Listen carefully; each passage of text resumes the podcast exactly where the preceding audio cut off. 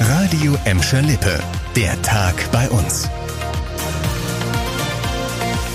Mit Nadine Bohnengel. Hallo zusammen. Ab heute sollten wir uns einmal pro Woche auf das Coronavirus testen lassen dürfen und zwar für lau.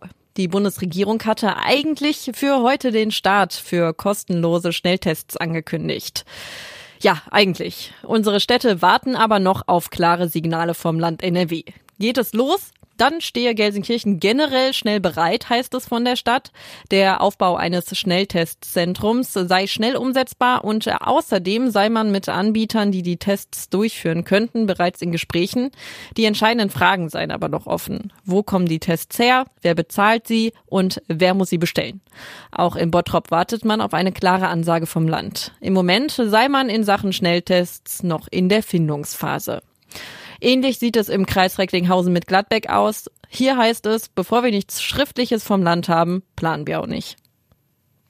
So sicher wie 2020 war es in Bottrop und Gelsenkirchen lange nicht mehr. Das geht aus der Kriminalitätsstatistik hervor, die heute vorgestellt wurde. Demnach ist die Gesamtkriminalität in Bottrop auf dem niedrigsten Stand seit zehn Jahren, in Gelsenkirchen seit 21 Jahren.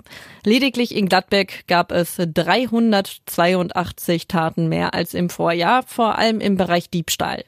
Erfreulich für alle drei Städte, die Zahl der Wohnungseinbrüche geht weiterhin zurück.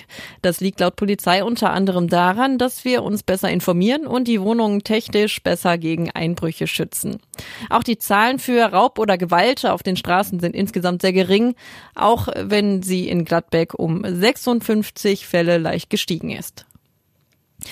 Eigentlich sollte es klar sein, wenn ich mit dem Auto unterwegs bin, muss ich mich auch anschnallen. Viele halten es offenbar aber nicht für nötig und werden von der Polizei ohne Gurt erwischt. In Gladbeck und Bottrop kontrollieren die Beamten deshalb in dieser Woche verstärkt die Gurtpflicht. Bis einschließlich Sonntag ist die Polizei im gesamten Bezirk des Präsidiums Recklinghausen unterwegs. Die Behörde kontrolliert dabei nicht nur, ob die Autofahrer angeschnallt sind, sondern auch, ob Kinder richtig gesichert sind. Wer bei einem Unfall nicht angeschnallt ist, hat ein sehr viel höheres Verletzungsrisiko, warnt die Polizei. Den Holzkohlegrill in die Wohnung stellen, das ist keine gute Idee. Diese Lektion musste eine Familie in Bottrop auf die harte Tour lernen. Die Feuerwehr hatte gestern am späten Abend einen Einsatz an der Bartenbrockstraße. Eine Familie hatte ihren Holzkohlegrill nach dem Grillen draußen zurück in die Wohnung gestellt. Weil die Kohle aber noch nicht ganz erloschen war, breitete sich laut Feuerwehr giftiges Kohlenmonoxid in der Wohnung aus. Vier Personen mussten in eine Spezialklinik. Auch in Gladbeck hatte die Feuerwehr am Wochenende einen großen Einsatz. Am Busfortshof in Brauk gab es Samstag einen Kellerbrand in einem Hochhaus. Dabei wurden insgesamt 23 Menschen verletzt. Das war der Tag bei uns im Radio und als Podcast. Aktuelle Nachrichten aus Gladbeck, Bottrop und Gelsenkirchen findet ihr jederzeit auf radioemschalippe.de und in unserer App.